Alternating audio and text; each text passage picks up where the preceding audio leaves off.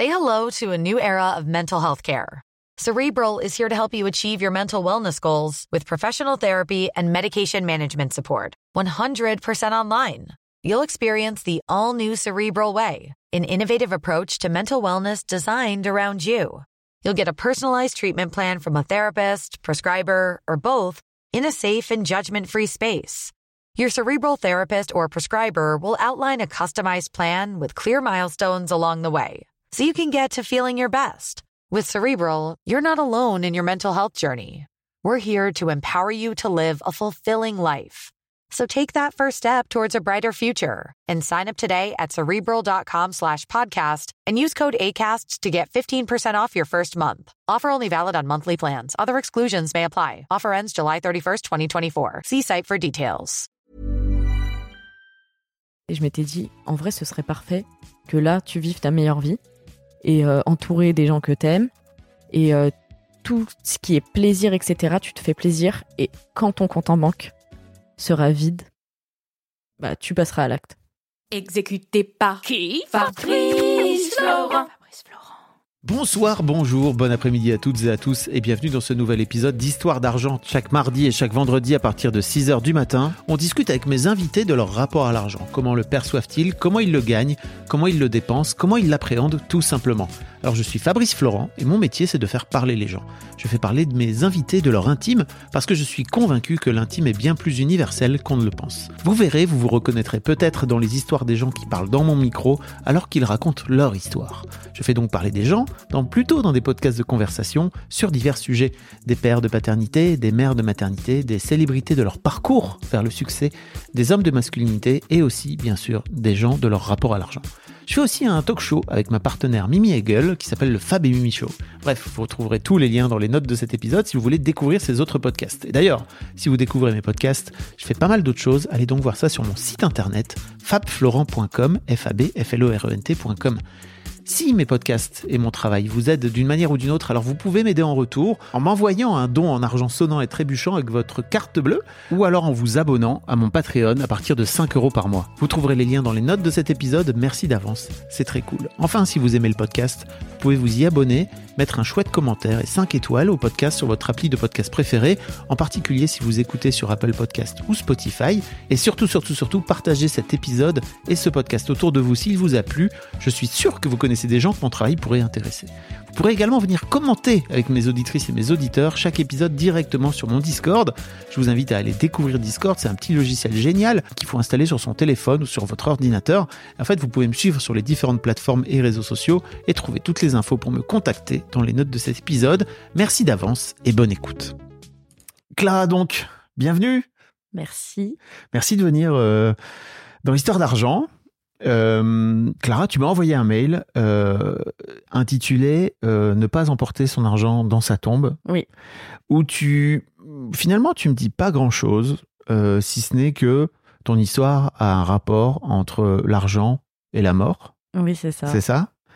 Euh, Mais avant ça, peut-être que tu peux te, te, te présenter? Oui, bah moi je m'appelle Clara, je vais avoir 24 ans Ok, bravo. Toutes mes et euh, et euh, je suis euh, étudiante et en alternance là depuis presque trois ans. Ok. Et euh, donc c'est vrai que j'ai un rapport à l'argent qui est assez proche de la mort. J'ai un rapport à la mort très particulier et en fait qui à partir du Covid euh, a totalement été un peu obsessionnel Mhm. et a totalement euh, changé aussi ma manière de voir la vie, etc. Donc euh, parce que j'ai une crise existentielle depuis peut-être euh, mes 18 ans qui là vient de se résoudre, on va dire. Ok. Donc, tu veux dire pendant le Covid, c'est ça? Ouais. Ok. Après le Covid? En fait, c'est pré-Covid, Pré-Covid. pendant le Covid et après le Covid. Donc on va dire jusqu'à 2022. Ok. euh, où là, je me suis vraiment fait une éducation financière aussi Mhm. et où j'ai eu un rapport, euh, bah, on va dire, plus stable avec la vie euh, et plus posé, quoi. Plus stable avec la vie et donc plus stable avec la- Et avec Exactement. Ok. Pour toi, les deux sont très liés. Oui, Ok. très très lié, oui. Ok, ok. Euh, donc, je pose deux questions euh, au début du, du podcast. La première, c'est en fait, si je te dis argent, qu'est-ce que ça t'évoque au premier abord? Bah, survie, Ok. je pense, ouais, Mm. survie et euh, existence. Dans le sens où si on manque d'argent, l'argent, ça fait pas le bonheur pour moi. Mais si on manque d'argent, on peut manquer de cette légèreté et le- du fait de vraiment profiter de l'existence et se permettre des choses. Quand tu dis on manque d'argent, tu parles de toi. Ouais, mais je pense qu'en tout cas, moi, quand je manque Mm. d'argent, je, je me sens pas hyper à l'aise parce que tout, tout est payant finalement dans la vie. Donc, Mm. euh, donc on peut pas vraiment se réaliser parfois si on manque d'argent parce que ça peut être euh, ne pas avoir assez d'argent pour des projets Oui. ou euh, même euh, enfin pour euh, les plaisirs de la vie Ouais. qui sont quand même très importants. Ok. Voilà. Mais on est bien d'accord que c'est pas parce que tu manques d'argent. Parce que bon, je sais que tu m'as dit que tu n'avais pas écouté beaucoup le podcast, enfin que tu pas écouté Mm. le podcast. non. Et moi, l'une des, l'un des trucs que j'essaie de faire, c'est de, de bannir l'expression gagner sa vie. Oui. Parce que, euh, et c'est Christian Junot qui est un peu la- le, le mec qui fait ça depuis des années, etc., qui m'a, qui m'en a fait prendre conscience, c'est qu'en fait, si tu dis gagner ta vie, ça veut dire que quand tu plus d'argent, tu vas perdre la vie. Oui, c'est vrai que Alors c'est que fondamentalement, on est encore vivant, tu vois. Mm. Donc, Bah, ça vient mettre une l'argent- pression un peu existentielle justement autour de l'argent, quoi. Ouais, ouais, ouais, c'est vrai. Mais je pense que pour moi, c'est que cette pression, elle est déjà existante euh, bah, par notre société aussi, Mhm. qui valorise euh, l'argent, qui valorise les gens qui ont de l'argent. Et, euh, et c'est un peu comme si, même on le voit bah, là avec en tout cas notre gouvernement, euh, bah, ceux qui n'ont pas d'argent, enfin, il y a aussi beaucoup de classisme dans notre société, etc. Et c'est un peu euh, aussi bah, avec les gens qui prônent la méritocratie, tout ça, et avec des gens qui finalement n'ont pas beaucoup d'argent et ils sont pointés du doigt. Mhm. Alors que bah non, on n'a pas tous eu les mêmes chances et on, veut pas tous la même chose. Et là, par exemple, si je voulais être plus riche, j'aurais fait commercial, mais je voulais pas ça. Je voulais faire un métier de passion. Donc évidemment, on gagne un peu moins d'argent. Mais c'est vrai que je suis assez d'accord avec le fait que certes, je lis l'argent à la survie, etc. Parce que c'est pas tellement une volonté de ma part, mais c'est plus comment je vois comment la société, en fait, elle met Oui, une oui. forme de pression. Oui. Mais je suis d'accord que l'argent ne fait pas le bonheur déjà. Mm. Et que bah, sans argent, on a la même valeur. C'est Mm. juste la société qui Ouais, nous en accorde moins. Ouais. Alors, 1000% d'accord avec toi sur euh, cette base-là. Mais justement, tu vois, ce que j'essaie de faire avec ce podcast, c'est plutôt d'expliquer aux gens que effectivement la société vient de mettre cette pression-là, mais est-ce que tu es vraiment obligé? Et je suis pas en train de Mhm. dire il faut pas, hein, tu vois, je suis juste Ouais. en train de, au moins de faire en sorte d'inciter les gens qui écoutent, les gens qui viennent à mon micro, de se poser la question de est-ce que c'est vraiment un jeu dans lequel tu as envie de rentrer? Mm, mm. Est-ce que tu es obligé de rentrer? Est-ce qu'il n'y a, y a pas d'autres moyens de concevoir finalement cette vie et l'existence que de rentrer à tout prix dans les cases et qui te font à tout Mm. prix euh, Parce que je- je- j'entends bien que l'argent est partout, enfin ça je le sais, et que pour certaines personnes ça te donne une valeur. Mais- En fait, il y a beaucoup de personnes qui considèrent, enfin moi dans ce que dans les personnes avec qui j'ai pu grandir aussi, euh, il y a beaucoup de personnes qui considèrent l'argent comme une fin en soi. Hmm. Et ça, je suis pas du tout d'accord. Pour moi, l'argent c'est un moyen de réaliser des choses. Et oui, il y a plein de choses qui sont gratuites et qui rendent heureux. C'est bête, mais Comme regarder un coucher de soleil, euh, passer des moments avec ses amis, passer des moments avec sa famille, euh, écrire. Moi, j'adore écrire. Ça me rend vraiment heureuse. Bah, ça me coûte rien d'écrire. Et enfin, il y a. Un stylo qui Oui, marche. voilà. Et un ça morceau va. de papier. Bah, si- oui, tu peux être au point où tu n'as même plus ça, si tu veux. Mais juste avant d'arriver à ce point-là, euh, il faut. Il y a, il y a- il y a pas mal d'étapes, quoi. Oui, c'est ça. Mm. Mais ça, je, ça m'a toujours mis très mal à l'aise. Moi, c'est les personnes qui considèrent l'argent comme une fin en soi et leur but, c'est d'être très riche. Ouais. Moi, ça me met un peu mal à l'aise, en fait. Quand tu dis que tu as grandi avec ces gens-là, c'est qui? C'était tes Euh, parents? mais En fait, mes parents ne sont pas aisés, ne sont pas, euh, ne sont pas euh, à plaindre financièrement non plus. J'ai jamais manqué de rien, etc. Mais j'ai pas grandi en étant euh, pour gâter, par exemple. Euh, j'ai pas grandi en. Par exemple, mes parents m'ont. J'ai jamais fait de caprice, même adolescente, alors que euh, j'ai en fait mes parents m'ont toujours mis dans des écoles privées, dans des banlieues très riches, etc. Et bon, c'est bien parce que j'ai appris des codes sociaux assez intéressants, Oui. on va dire. Mais c'est vrai dire que tu as appris les codes sociaux des gens très riches. Oui, c'est ça. Et... Alors que toi-même, tu venais d'un milieu pas forcément Ouais, très riche, quoi. C'est ça. Et euh, après, mes parents, ils ont eu beaucoup. euh, L'éducation qu'ils m'ont donnée, c'est quand même une éducation assez bourgeoise. Même si, euh, bah, par exemple, j'ai jamais fait de caprice, de je voulais de la marque ou quoi que ce soit. Et j'ai jamais vraiment aimé l'argent en soi. Mais j'ai un moment pris conscience assez tôt. Et ça m'a pas forcément rendu bien dans ma peau pendant un moment. C'est me.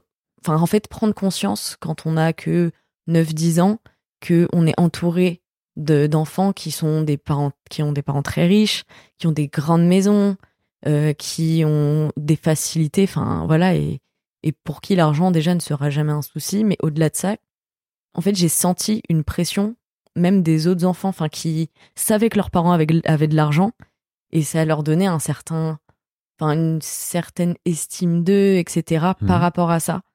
Et moi, ça m'a mis un peu mal à l'aise quand je m'en suis rendu compte bah, que moi, je venais pas du tout du même milieu que ces personnes, en fait. Et, euh, et ça m'a mis mal à l'aise parce que euh, on n'aime pas trop la différence quand on est enfant aussi. Et après, en étant adolescente et en fréquentant d'autres cercles sociaux, et bah au final, euh, je me suis rendu compte qu'il y avait plein de gens qui étaient comme moi, voire euh, qui avaient des parents bien moins riches que les miens, quoi. Mm. Mais c'est vrai qu'il y a beaucoup une comparaison qui m'a moi mis très mal à l'aise avec ça. Et t'as grandi là-dedans jusqu'à au lycée, c'est ça? Enfin, Bah ouais, c'est ça. Après, c'est vrai que arrivé au milieu du collège, j'ai commencé à me sentir beaucoup plus à l'aise. Bah, grâce à mes amis qui n'étaient pas forcément de ce milieu aisé, etc. C'était des amis que t'avais découvert, t'avais rencontrés où? Bah, au sport, Ouais, par exemple, ou enfin. D'autres activités. euh, Voilà, c'est Mm. ça.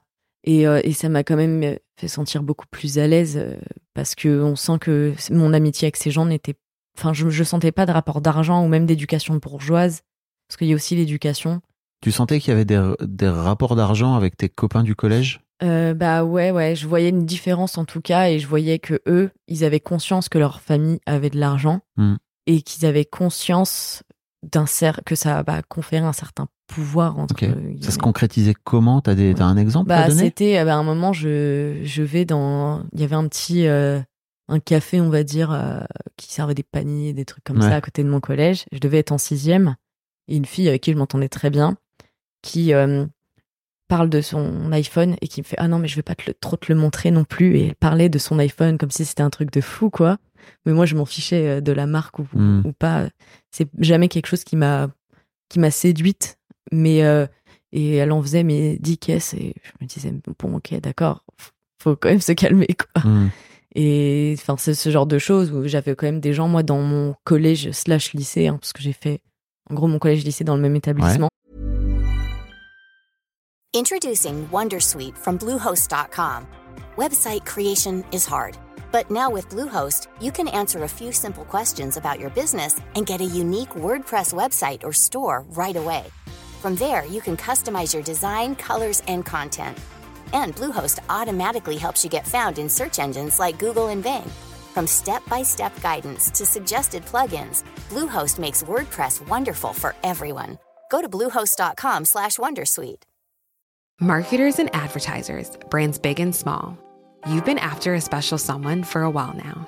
You think they're into you. I mean, you share the same interests, both passionate about the same stuff. Why wouldn't they be? Wait. There's a moment of silence. It's finally just you two alone. They're waiting. Go on, shoot your shot. You've got a voice. Use it now. Hearts are racing. Breathing becomes heavier. This is your chance to win them over. So, what are you going to say? Get closer to your audience, make podcast ads with ACAST. Head to go.acast.com slash closer to get started.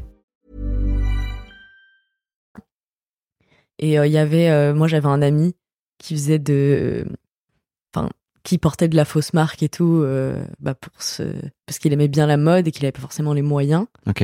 Et en fait, euh, il y avait, euh, on se moquait d'un gars. Il portait, Euh, donc en fait, il aimait bien la mode, Oui. mais comme c'était important de porter de la marque peut-être dans cet établissement, il faisait en sorte de porter ça. des, des faux, c'est ça cas, je pense que c'était ça pour lui. Ok. Euh, mais je pense qu'il y avait un amour aussi de la mode, etc. Mm. Parce que tu, peux adorer la mode et Oui. ne surtout pas porter Bah, de marque. J'ai hein. toujours adoré la Oui, mode ça. et les marques, c'est pas du tout Oui, euh, nécessaire pour Mm. moi.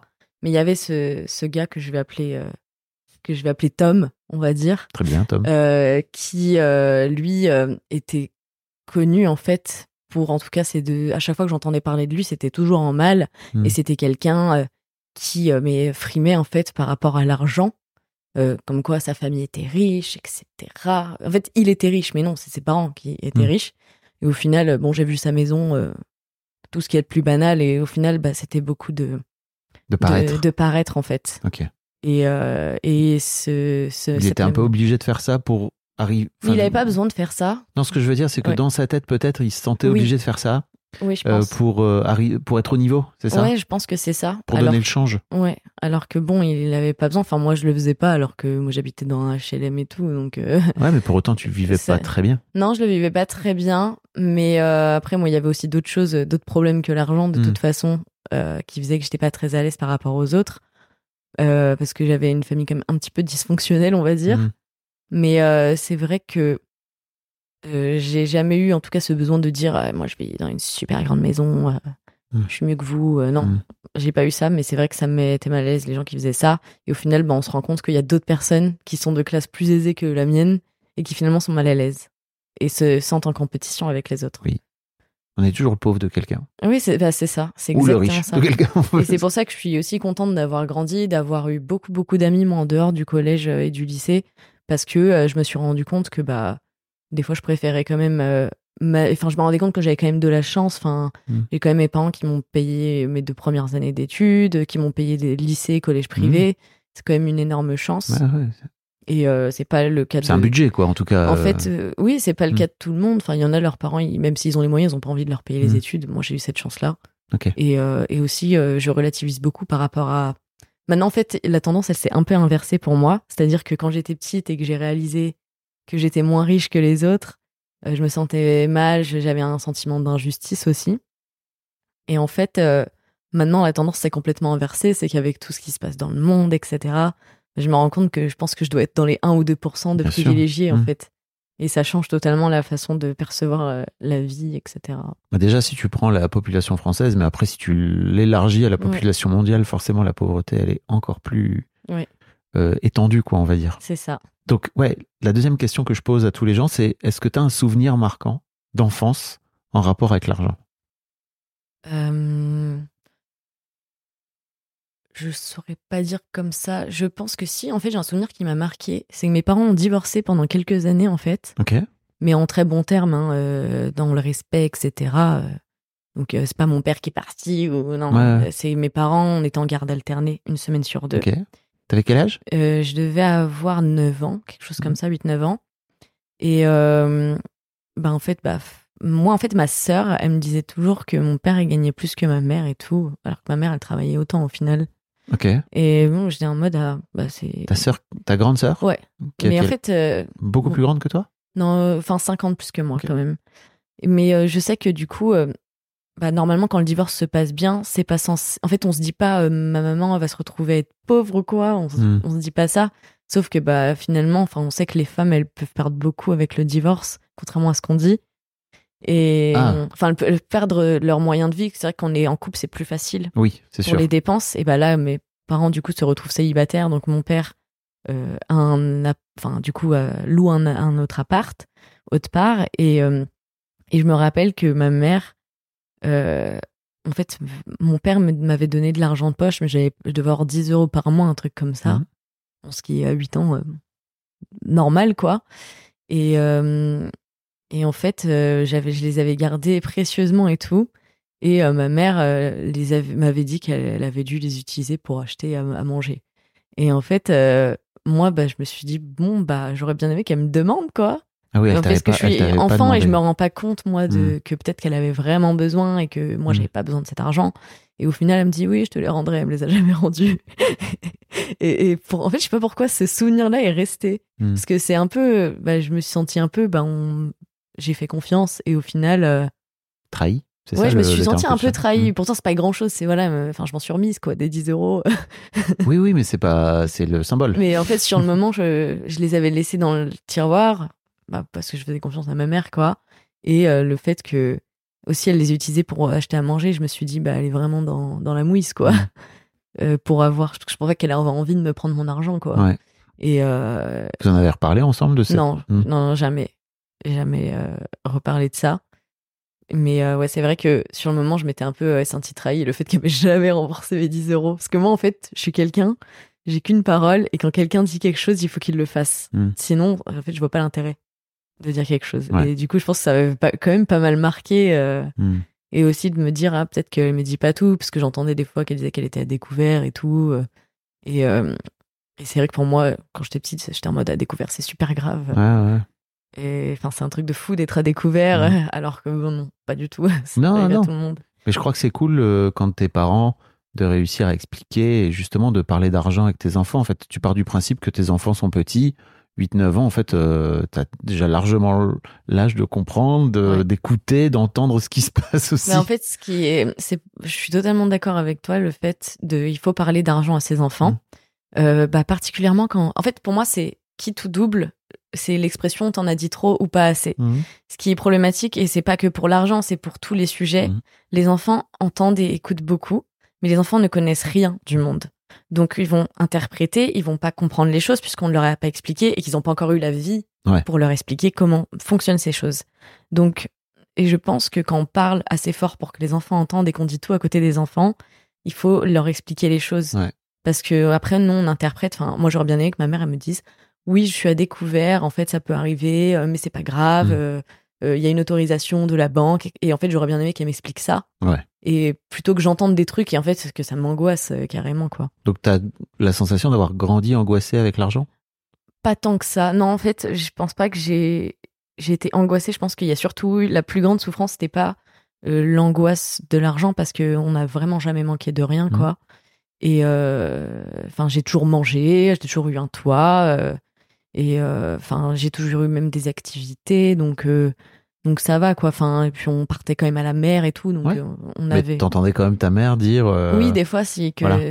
c'est vrai que mais Ça génère des, ça Oui. génère des peurs, Et quoi. puis bon, moi, c'est vrai que je comprenais rien quand j'étais petite. euh, Mm. je- mais j'entendais beaucoup, en fait. Mm. Et il y a plein de choses comme ça que euh, j'aurais bien aimé qu'on m'explique, euh, parce que ça a dû créer des angoisses. Mais je Mm. pense que la plus grande souffrance que j'ai eue par rapport à l'argent en étant enfant, c'est pas l'angoisse de pas en avoir, c'est vraiment la, le moment où j'ai compris. Je pense que c'est mon frère qui me ramenait de l'école et qui me disait, euh, bah, tu vois, nous, on n'a pas trop d'argent par rapport aux autres et tout. Mm. Et en fait, le fait qu'il m'en parle comme ça, bah, je me suis- c'est là que j'ai commencé à me sentir mal avec ça et à me dire, ah ouais, quand même, c'est pas ouf, quoi. Et oui, donc ça crée une forme d'inégalité, c'est ouais, ça c'est ça, d'injustice et, et de pourquoi. En plus, moi, ma famille était un petit peu dysfonctionnelle à l'époque, donc il y a ça, plus le fait qu'on a moins d'argent que les autres, que je grande. Mais le problème, c'est mon référentiel qui était pas Mhm. bon, parce qu'évidemment, mes parents, ils me mettent dans des écoles privées où tout le monde est aisé, euh, des écoles catholiques et tout. Euh, ouais. Donc c'est totalement. euh, ça n'a rien à voir. Ma famille, euh, c'est des gauchos à fond. donc, Et tu sais pourquoi ils t'ont mis dans un collège privé? Bah, je, je sais pourquoi, parce que je crois que j'en avais déjà parlé avec ma mère. Parce qu'un jour, je voulais changer de lycée. J'avais envie, j'en avais marre. Et, euh, et en fait, elle m'a dit Ah, Mais ouais, mais bon, là, je suis désolée, il va falloir que tu restes parce que euh, ça va être compliqué de te retrouver à un autre lycée. euh, et j'ai pas envie de te mettre dans le public à Champigny.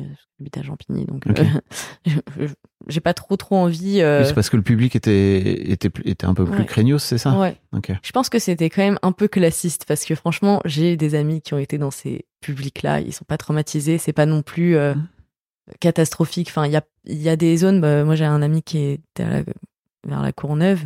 Lui, son lycée, c'était vraiment très Mhm. très ghetto, quoi. Euh, Non, il se passait vraiment des choses. euh, peut-être que tes parents voulaient le meilleur, euh, le meilleur Bah, pour je- toi, je en fait, le meilleur pour vous. mais quoi. je les remercie parce que j'ai j'ai appris énormément, puis j'ai eu des très bons professeurs, etc. hein, ça, c'est c'est euh, c'est une bonne chose. Mais c'est vrai que ça permet pas d'avoir un bon référentiel parce que là où dans le public, il y a un peu toutes les classes Mm. sociales, il y, a, il y a des gens qui sont aisés, des gens qui sont moins aisés. Mais dans le privé catho, euh, c'est quand même un peu tout le temps la même chose. Quoi. Oui, oui. Et donc moi, je me Bah, déjà de base, euh, il y a les frais de scolarité qui, Oui. qui, enfin, qu'il faut sortir, quoi. Donc déjà, ça, ça. t'incite forcément à, à avoir Ouais. au moins cet argent-là à venir entre guillemets investir dans, l'éducation de tes enfants, quoi. C'est ça. Et euh, d'un côté, c'est une très bonne chose. Enfin, moi, je trouve qu'en plus, il n'y a pas de problème de comportement, etc. Mm. Euh, mais c'est vrai que on se, enfin, c'est assez dur, je pense, quand t'es enfant, de se sentir différent. Mm. Parce qu'on n'aime pas la différence quand on est enfant. Et on a, en plus, on a l'impression qu'on voit toutes les autres familles. Moi, quand j'allais chez mes copines, j'avais une copine, j'allais tout le temps chez elle, elle avait une très très grande maison, etc. Et sa famille, ils avaient l'air euh, parfaits. À tel point que je déprimais quand je rentrais chez moi. Et en fait, après, je me suis rendu compte que c'était pas du tout parfait, euh, sa famille, Mm. et que limite, bah, je préférais la mienne, quoi. Mais on a toujours l'impression, quand on est enfant, puis les... il y a des parents qui aiment bien un petit peu montrer euh, que Bah ça oui. va et tout, mais au final, ça va pas. Beaucoup de façades, hein. Oui, beaucoup de Beaucoup façades. de bonheur de façade. C'est ça. Et quand on est enfant, bah, on voit que ça. hein. Mhm. on sait pas qu'il y a des sous-textes dans les comportements des, des gens, quoi. C'est quoi les petites phrases que tes parents, ton père, ta mère, t'ont, inculqué par rapport à l'argent? Euh, pas, pas grand-chose, on va dire. Euh, vraiment pas grand-chose. Bah si, là, par exemple, tu vois, tu racontais que ta mère euh, t'avait amené, par exemple, peut-être une peur autour du, du découvert. euh, Ouais, mais parce qu'elle m'en parlait pas à moi en Oui. fait. C'est, elle en parlait à, à d'autres personnes et euh, du coup, bah moi, je pouvais pas trop savoir Oui, oui. vraiment ce qui se Alors, c'est pas forcément des trucs que tes parents t'ont dit à toi, Mm. mais c'est plutôt les trucs que t'as appris, parfois oui. malgré eux, tu vois. euh, Ouais, bah le découvert. qui, pour moi, c'était un truc de fou d'être à découvert. C'était, Oh, t'étais à découvert, mon Dieu. Alors qu'en Mhm. fait, maintenant, je sais que le découvert, bah, tu peux toujours dépenser. Hein. C'est juste pas un bon choix de l'être. Pas, oui. Mais euh, c'est pas un drame, quoi, d'être Mm. un peu à découvert de temps en temps. euh, bon, voilà, c'est un petit avantage de la banque, quoi. Mm. Mais euh, quand on est petit, euh, c'est pas pareil. Et puis moi, j'étais là. Je savais pas qu'on pouvait dépenser de l'argent en négatif, quoi. Donc, euh, c'est un peu des trucs que tu apprends en étant euh, adulte. Mm. Mais j'aurais bien aimé que mes parents ils me communiquent plus à ce sujet. Ok. Parce que du coup, c'est vrai que j'avais plus euh, la peur et tout. euh. Mes parents parlaient pas beaucoup d'argent, en vrai. Ok. Qu'est-ce qu'ils font tes parents comme métier ou qu'est-ce qu'ils faisaient Mm. quand t'étais petite Je sais pas. Bah, euh, euh, mon père, il travaillait euh, bah, pour le ministère des Finances. Et euh, ma mère, je peux pas trop le dire. Ok. Du coup, mais bon, c'est aussi tout ce qui est en rapport avec la sûreté et tout ça. Du coup, enfin, la sûreté.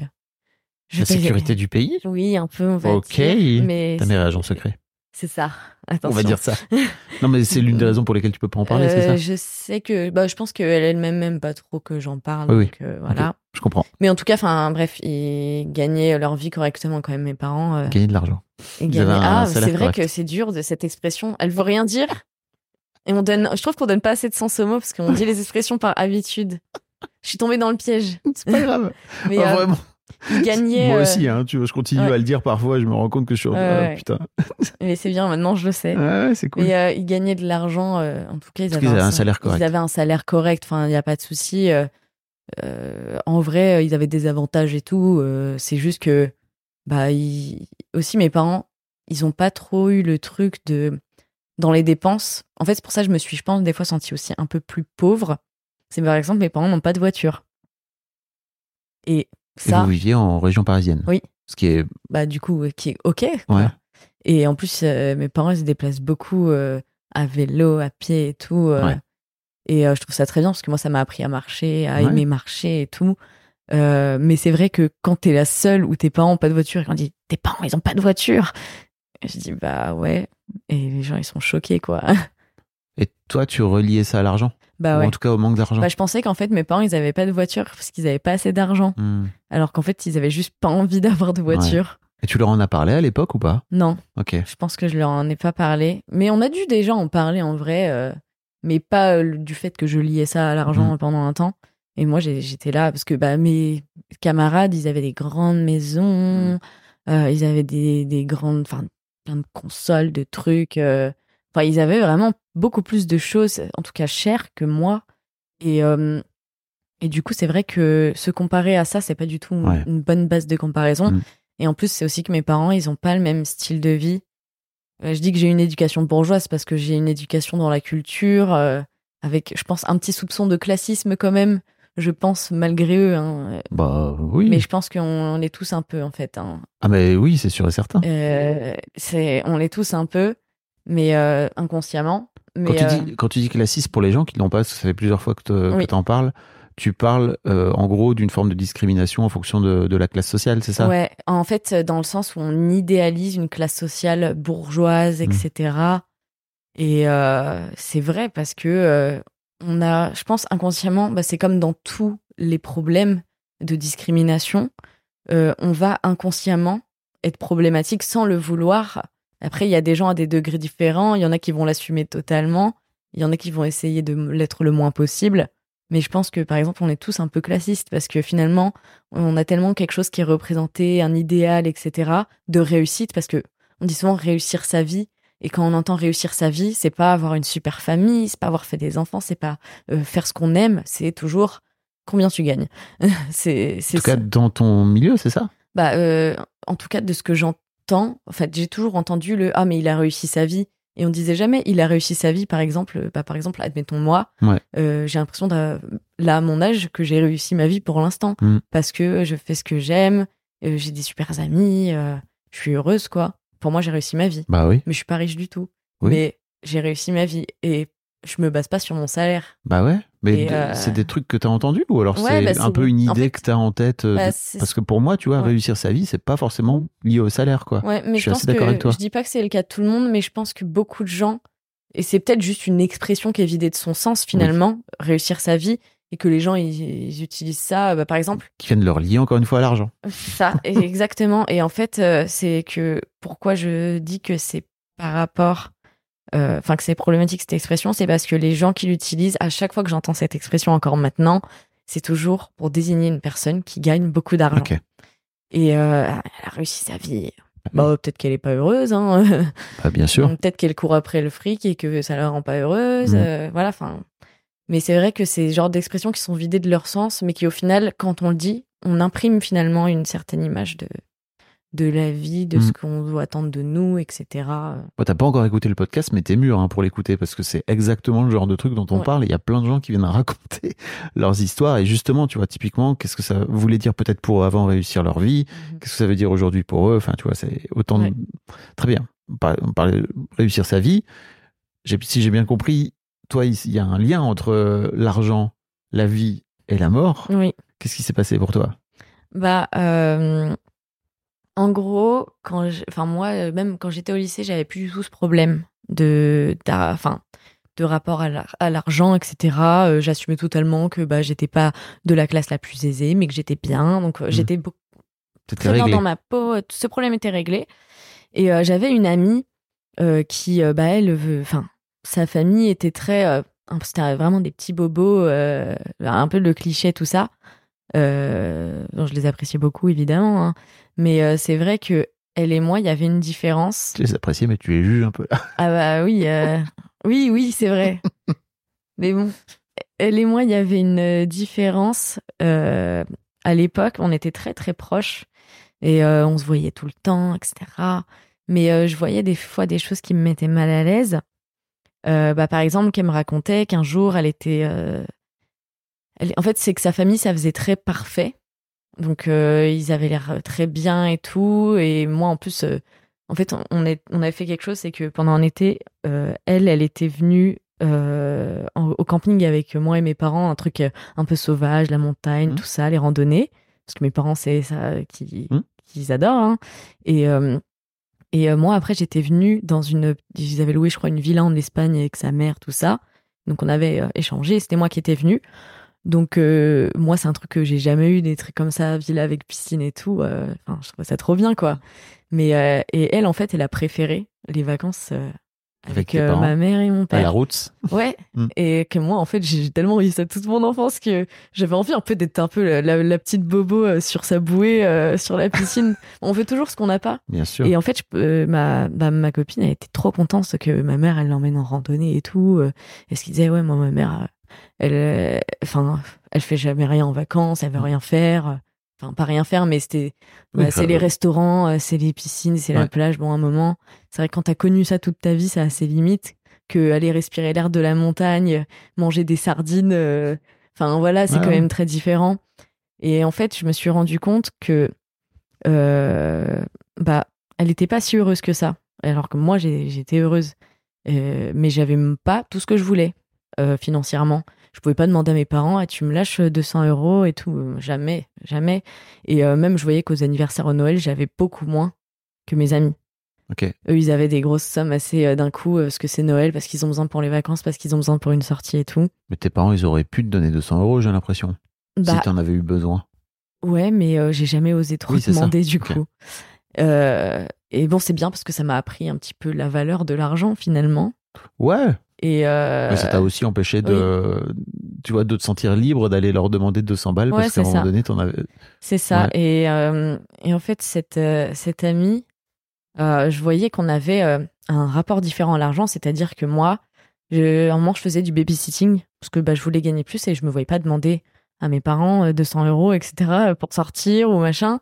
Du coup, du, du coup, je commençais à faire un peu de babysitting Mhm. et, Et euh, elle, euh, bah, pas du tout, quoi. Et à un moment, euh, on discute et elle me fait Ah là là, je comprends pas. mon père, il me donne que euh, 130 euros d'argent de poche et tout. Et moi, j'étais là, Waouh, c'est trop bien, 130 euros. Et elle me disait Mais euh, pff, il pourrait me donner plus, je le sais, mes parents, ils ont de l'argent, en fait. Euh, je sais très bien qu'ils ont de l'argent, qu'ils pourraient me donner plus. Euh, donc, je vais lui demander plus parce que là, c'est pas possible, en fait. Et moi, j'entends ça. Et ça, c'était mon ami, mais j'étais. Mais C'est ton ami, mais tu te fous un peu de sa gueule. bah, là, c'est surtout, je me, bah, c'est que j'étais un peu choquée de la, du manque de reconnaissance entre guillemets. Mm. Enfin, pour moi, on n'a pas à être reconnaissant de nos parents, euh, de nous nourrir et tout, parce que c'est eux qu'on choisit de nous avoir, hein, très clairement. Mais après, de là à être ingrat, euh, enfin, de l'argent de poche, c'est quand même gentil d'en donner, quoi. Et euh, à un moment, quand t'as plus de 16 ans, tu peux aussi travailler. En tout cas, moi, c'est ma façon de voir les Oui. choses. Et, euh, et, euh, et c'est cool que les parents donnent un peu d'argent de poche pour pas que leurs enfants ils se mettent dans le travail trop tôt. Mais euh, il y a une manière de demander les choses, quoi. C'est pas pareil de oh j'aimerais bien qu'il me donne plus, je vais lui demander et euh, d'être non mais de toute façon ils ont les moyens, ils peuvent. Mm. et j'ai ça m'avait vachement choqué. En fait, ça m'a marqué.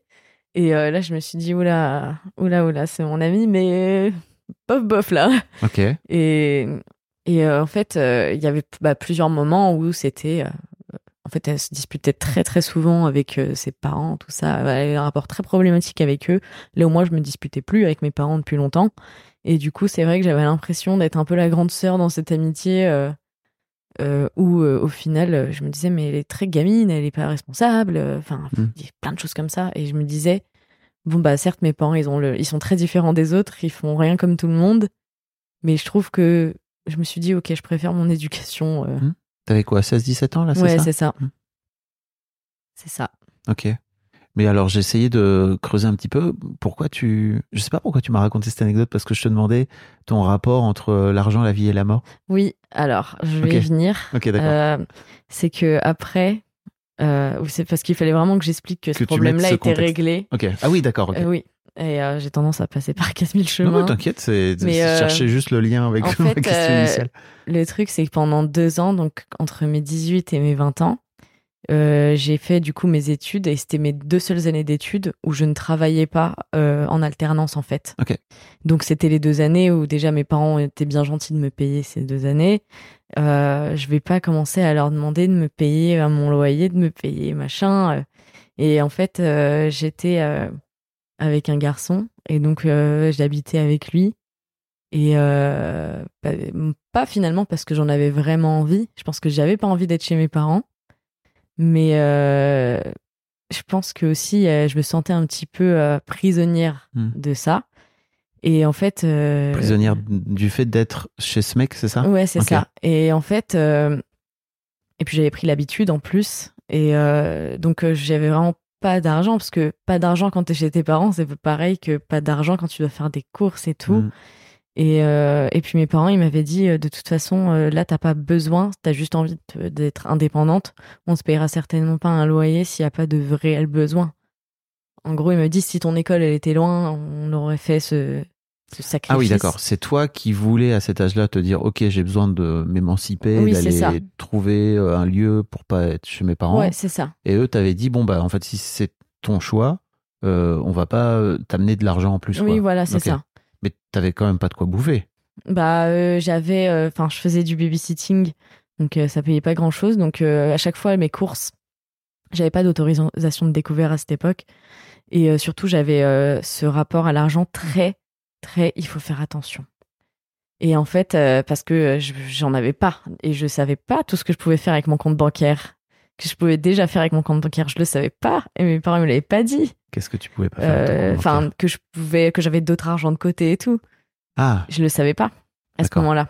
Et euh, je posais jamais la question. parce que tu veux dire que tes parents t'avaient mis de l'argent de côté. Ouais, c'est ça. ok. Pour ton, pour des projets que tu pourrais avoir une ouais, fois ouais, c'est ça. quoi. Ok. Et en fait, bah moi je le savais pas, mais ça T'avais combien de m'aurait. sous? Je dirais 3000, un truc comme Ok. ça, 3000. Mais bon, euh, Et tes parents t'en avaient pas parlé? Bah non. Non. Ok. Tu leur as demandé? Pourquoi? Euh, non. Je pense qu'on parle. On est très pudique dans la famille déjà. Alors bon, l'argent. euh, Tu veux dire pudique d'une manière générale? Ouais, ouais, ça ouais. Enfin, sur. euh, en fait, on ne s'est jamais dit, bah, par exemple, les je t'aime, les trucs comme ça, on se le dit pas. Hmm. On, juste parce qu'on n'est pas dans, comme ça, quoi. Et, et je pense que quand t'es pudique et que t'es français, euh, l'argent, t'en parles pas trop, quoi. Enfin, il y a quand même euh, ce truc. Mais moi, j'aurais bien aimé hein, Mhm. avoir du coup une vraie éducation financière. Mais bon, je reviens euh, à mes moutons. Mais même aujourd'hui, tu leur en as pas parlé? Tu leur en as toujours pas parlé avec le recul? Euh, bah, si je leur ai pas vraiment dit, bah, j'ai pas vraiment pas eu une discussion à proprement parler à ce sujet de pourquoi vous m'avez pas dit et tout. Et l'envoyer euh, podcast. ouais, c'est ça. Ça peut, ça peut se faire. Mais en gros, euh, en gros, euh, à ce moment-là, donc euh, j'étais vraiment, je me privais énormément parce que j'avais pas le choix. Et en plus, j'avais une pression de, enfin, mon, mon, mon ex-compagnon, enfin, pression sur tous les sens du terme. Donc, déjà, j'étais pas bien et tout, mais je sortais pas, je sortais plus. Euh, parce que quand j'avais 18 ans, moi, euh, enfin 17-18 ans, je sortais en boîte tout le temps. J'avais même pas 5 euros sur moi. Je savais que j'allais me faire payer des trucs. Ouais. Je m'en fichais de rentrer euh, en transport à 8 heures le lendemain. euh, je, je me- je voulais juste sortir et tout. Je m'en fichais. Je fais plus jamais ça de ma vie, quoi. Mais, Oui. mais à, à cet âge-là, on est tellement inconscient et tout qu'on s'en fiche de l'argent, en fait. Et à un moment, j'ai un pote qui m'avait dit Ça te dérange pas de manger des pâtes tous les jours Je dis Bah non, moi, je m'en fiche, en fait. Mm. Et. Mais c'est parce que je pense que je m'étais pas laissé le choix de Mm. manger autre chose que des pâtes. Et euh, quand j'allais euh, faire mes courses, j'étais là, j'espère que ma carte elle va passer, sinon Mm. c'est trop la honte en plus. euh. Enfin, je stressais et tout. Et pour manger, c'était stressant. D'ailleurs, j'étais végétarienne à l'époque et je me suis rendu compte qu'être végétarien, ça coûte plus cher que de ne pas l'être quand t'es étudiant et que t'as Mm. pas un rond. Et, euh, et ouais, j'a- j'avais vraiment pas de sous. Bah, par exemple, prendre un Uber, c'était inenvisageable. Ouais. Enfin, c'était vraiment pas beaucoup de sous, quoi. Et euh, donc, c'était, euh, fallait manger. Quand je sortais avec mes amis, je prenais un café, déjà parce que je buvais pas d'alcool, mais euh, parce que l'alcool c'était trop cher, euh, les coca c'était trop cher, donc je Mm. prenais du café, quoi. Un truc qui coûte, voilà, 2 euros. Mm. Donc, j'étais vraiment dans le. faut faire attention. Et, euh, et même pour les cadeaux de Noël, enfin, c'était euh, pas une angoisse pour moi parce que ma famille, ils sont pas très casse-pieds là-dessus. euh, ils sont, ils ont jamais été exigés de nous qu'on achète des trucs euh, Mm. chers et tout. Il y a pas ce truc-là dans la famille. Mais heureusement, parce que j'avais pas les moyens de. Et les anniversaires, les Noëls, c'était une angoisse pour moi.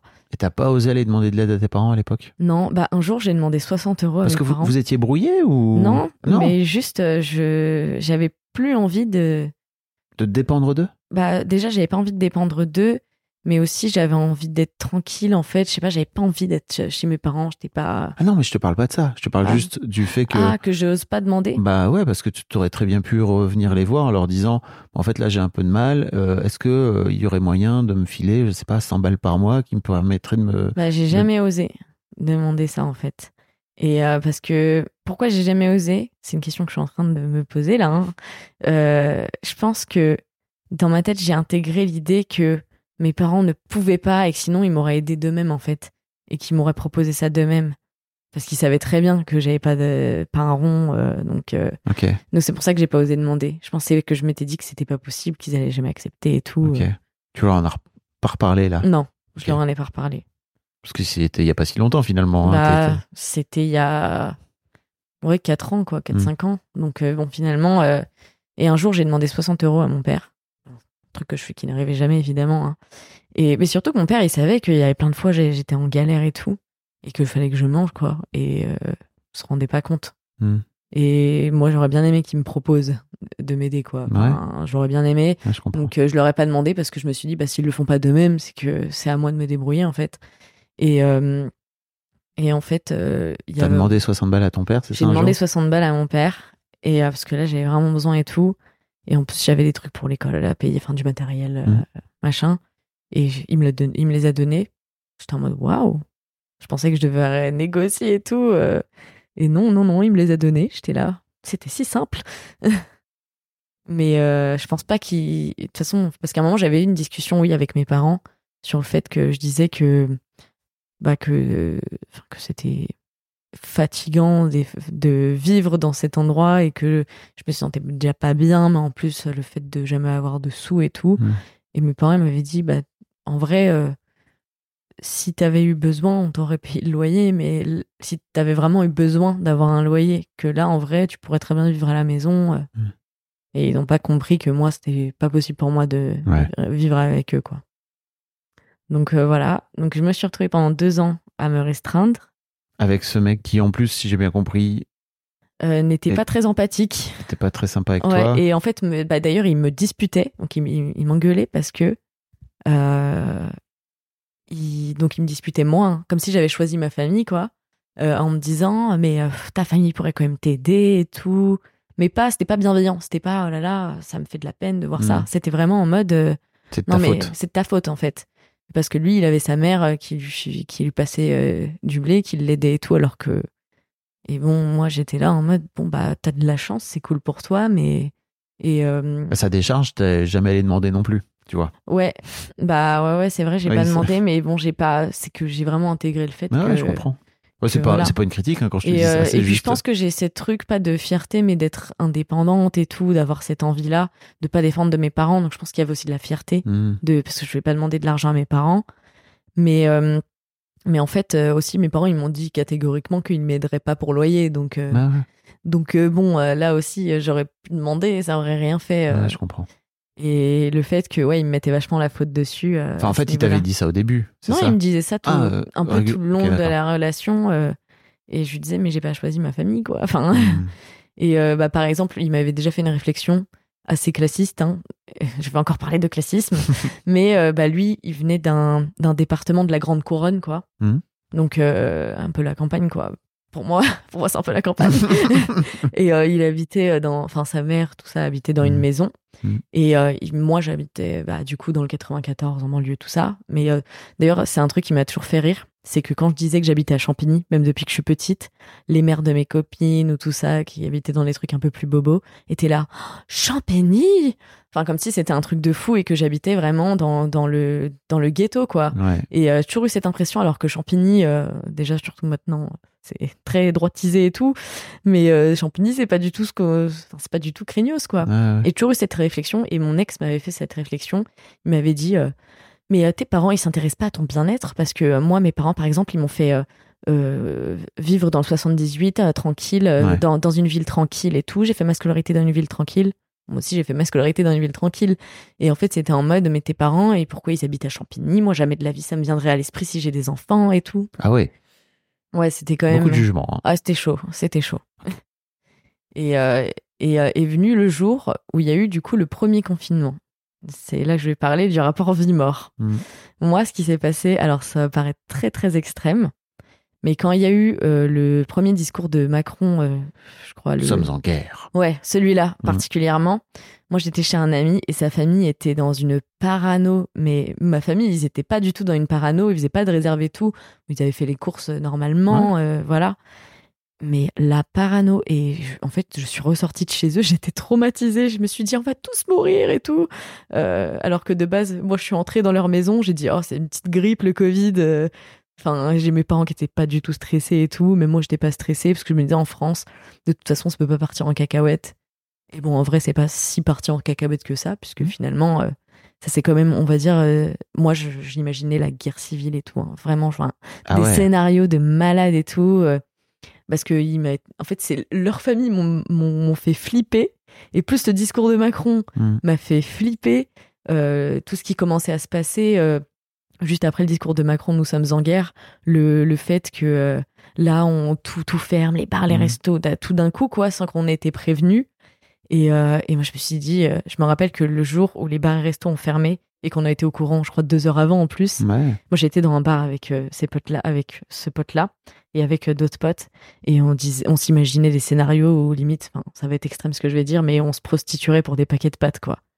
Ouais, c'était pour moi, je pensais que tout allait fermer, que ça allait être le chaos. J'avais même, je pense que c'est parce que j'avais discuté avec ses parents et j'avais, su- j'avais, j'avais super peur. Je sais plus qui m'a mis ça dans la tête, mais je commençais à avoir peur que euh, ça soit, que ça pète vers chez moi et qu'il y ait des gens qui m'agressent pour me prendre ma bouffe et tout. Enfin, des scénarios de malade, quoi. Last- et même The Last of Us, quoi. Même euh, Hollywood, tout ça, ils ils ont dit bien, franchement. Mm. mais euh, non, non, scénario de, de malade, mais complètement catastrophiste et tout, en fait. Je pensais même que je m'étais préparée, je me suis dit, mes parents, ils vont mourir et tout. Donc, euh, ouais, Ok. un gros, gros choc, en fait, que j'ai eu. Mm, Parce que j'ai- Normal, hein. Je savais pas du tout ce qui allait se passer Mm. et que j'ai été entourée de gens très parano. Oui. Du coup, ils m'ont retransmis leur euh, peur. Et j'ai commencé, en fait, mes certitudes que tout allait bien se passer se sont littéralement effondrés. Parce que j'avais pas la certitude que tout allait bien se passer non plus. Je savais que c'était une pandémie assez grave et tout. Mais j'ai l'impression que quand on est français et tout, on est un peu intouchable. En tout cas, on a cette impression-là, mais c'est vrai que c'est pas quand il se passe des choses, c'est souvent dans les autres pays, c'est pas en France quoi. Ouais, Et ouais. c'est une habitude qu'on a Mhm. pris comme acquise. Et le jour où il y a un truc qui vient ébranler ces certitudes-là, bah plus rien n'est certain en fait. Mhm. Et, euh, et là, je me suis dit ça va être la merde quoi. Et tu vois, dans ta génération, même avec euh, les attentats de Charlie, euh, du Bataclan, etc., il y a. Parce que tu vois, j'ai Ouais. j'ai eu l'impression. Enfin, moi, j'ai des filles qui sont un peu plus jeunes que toi, hein, euh, et je sais que ça les a marquées de ouf. Ça les a, Ouais. ça les a fondamentalement. Elles étaient donc elles avaient quoi 2015, elles avaient 8 ans. Mhm. Donc euh, t'étais un peu plus vieille, toi. Ouais, moi j'avais t'avais- 15 ans. T'avais 15. Ouais. Euh, mais ça t'a pas euh, ancré dans un truc de peur? T'étais plutôt optimiste par rapport à tout ça et tout ou- Bah, moi, les attentats, ça m'a marqué dans le sens où j'ai eu beaucoup de peine pour les victimes. Mhm. Et, et ça m'a ouais, ça m'a vachement choqué. Mais j'ai pas eu peur et ça m'a en fait ça m'a pas marqué euh, moi. Ok. Les enfin ça ça m'a choqué. Oui, bien sûr. Euh, comme- J'ai eu beaucoup de peine. J'ai j'ai espéré que il y a quand même des, des, des moments qui m'ont un peu marqué. Je me rappelle bah, le lendemain des attentats du 13 novembre Mm. où euh, le carrément le parc à côté de chez moi était fermé, Mhm. tout était désert. Mais j'avais encore cette certitude que on est intouchable, même malgré ces attentats. je me suis dit bon bah normalement ils ont décrété l'état d'urgence. En fait ça m'avait un peu rassuré aussi. Je me suis dit ça veut dire que normalement ça devrait aller. euh. Et j'avais pas peur en fait. Je pense que j'ai jamais eu peur et je continue à aller en terrasse et tout. euh. Non, mais tant mieux. Hein. Et, euh, mais j'avais ce truc de faut pas se laisser faire. C'est Ouais. pas parce que. Enfin, j'étais- j'étais là. bah, c'est le truc qu'ils ont dit un peu Paris est une fête, tout ça. Et moi j'étais Mm. là. Même si on a peur, il faut pas le montrer et tout. Ouais. Et Là, pour le coup, le Covid, tu t'es fait avoir, quoi. bah en fait parce que quand il y a eu l'annonce de donc en janvier, je crois, Mhm. de, de, euh, en janvier 2020, quand il y a eu l'annonce un virus mortel venu de Chine, moi ce que je me suis dit c'est bah la routine dans le sens euh, des- parce que des virus mortels, euh, bah, par exemple Ebola, tout ça, on en avait entendu parler tout ça, mais c'était jamais chez nous quoi. Mhm. Il y a peut-être deux trois cas chez nous peut-être, euh, mais euh, il y a jamais eu de truc où là ah, faut tous rester enfermés, Mhm. là c'est chaud. Et moi, en fait, j'ai eu, je pense, mais c'est vraiment une habitude d'être- parce qu'en France, particulièrement, déjà en Europe, mais en France, on a vraiment ce, ce truc d'être euh, un pays tellement puissant et tellement bien situé géographiquement que tout ce qui est catastrophe, on n'a pas l'habitude. Et on voit, en plus, on a cette éducation de, de euh, oui, ailleurs dans le monde, euh, c'est chaud, hein, mais ici, on est bien, quoi. Mm. Et euh, que. même, et ce qui est la vérité, Fondamentalement, euh, ce, qui est, ce qui est fondamentalement vrai, et même avec le système de santé, enfin, on ne pas payer des sommes astronomiques parce Mm. que t'es malade, enfin, on est des gros privilégiés. C'est incroyable. Et du coup, on est tellement Ça privilégiés. veut pas dire qu'il n'y a pas de soucis, hein, mais Il y a c'est- des ça- gros C'est soucis. comme. Ah, mais- c'est- c'est ce système de sécu social est comme Mm, dingue. Il y a, il y a des gros soucis. Bien sûr. Mais c'est vrai que personnellement, moi en tout cas, euh, comme beaucoup de gens, hein, je suis née, j'ai pas connu la guerre, j'ai pas connu la maladie, j'ai eu quand même beaucoup de chance. Et en fait, quand j'ai eu, du coup, j'ai eu ce truc, à chaque fois qu'ils annoncent un truc dans le monde en mode attention, et moi je suis là, ça va jamais arriver chez nous. Ouais. Euh, Chez nous, ça va être bien géré parce qu'on a des bons hôpitaux. euh, Enfin, voilà quoi. Et en fait, Là, ça s'est effondré, quoi. Toutes bah, ces en fait, on n'était pas, du- bah, au final, on n'était pas du tout préparé Ouais. à ce virus. En tout cas, tu l'étais pas. Ouais, mais le pays n'était Bah, pas non plus. Personne l'était. Enfin, hein, moi, je sais que j'avais ma sœur qui est infirmière et qui allait travailler avec des masques périmés depuis, depuis 2011. Je crois que ma mère des masques périmés depuis 2003. Donc, euh, qui allait au casse-pipe, quoi, littéralement, quoi. Mhm. Parce que le Covid, malheureusement, c'est moins, peut-être moins violent que la grippe A, mais c'est tellement contagieux que finalement, c'est beaucoup plus Bien sûr. mortel. Ouais. Et puis surtout, à l'époque, il était vraiment euh, vénère, quoi. Mhm. Mais, euh, mais c'est vrai que, ouais, ça, c'est. Puis le fait quand même euh, rester tous chez vous et tout, ça fait un peu des scénarios de.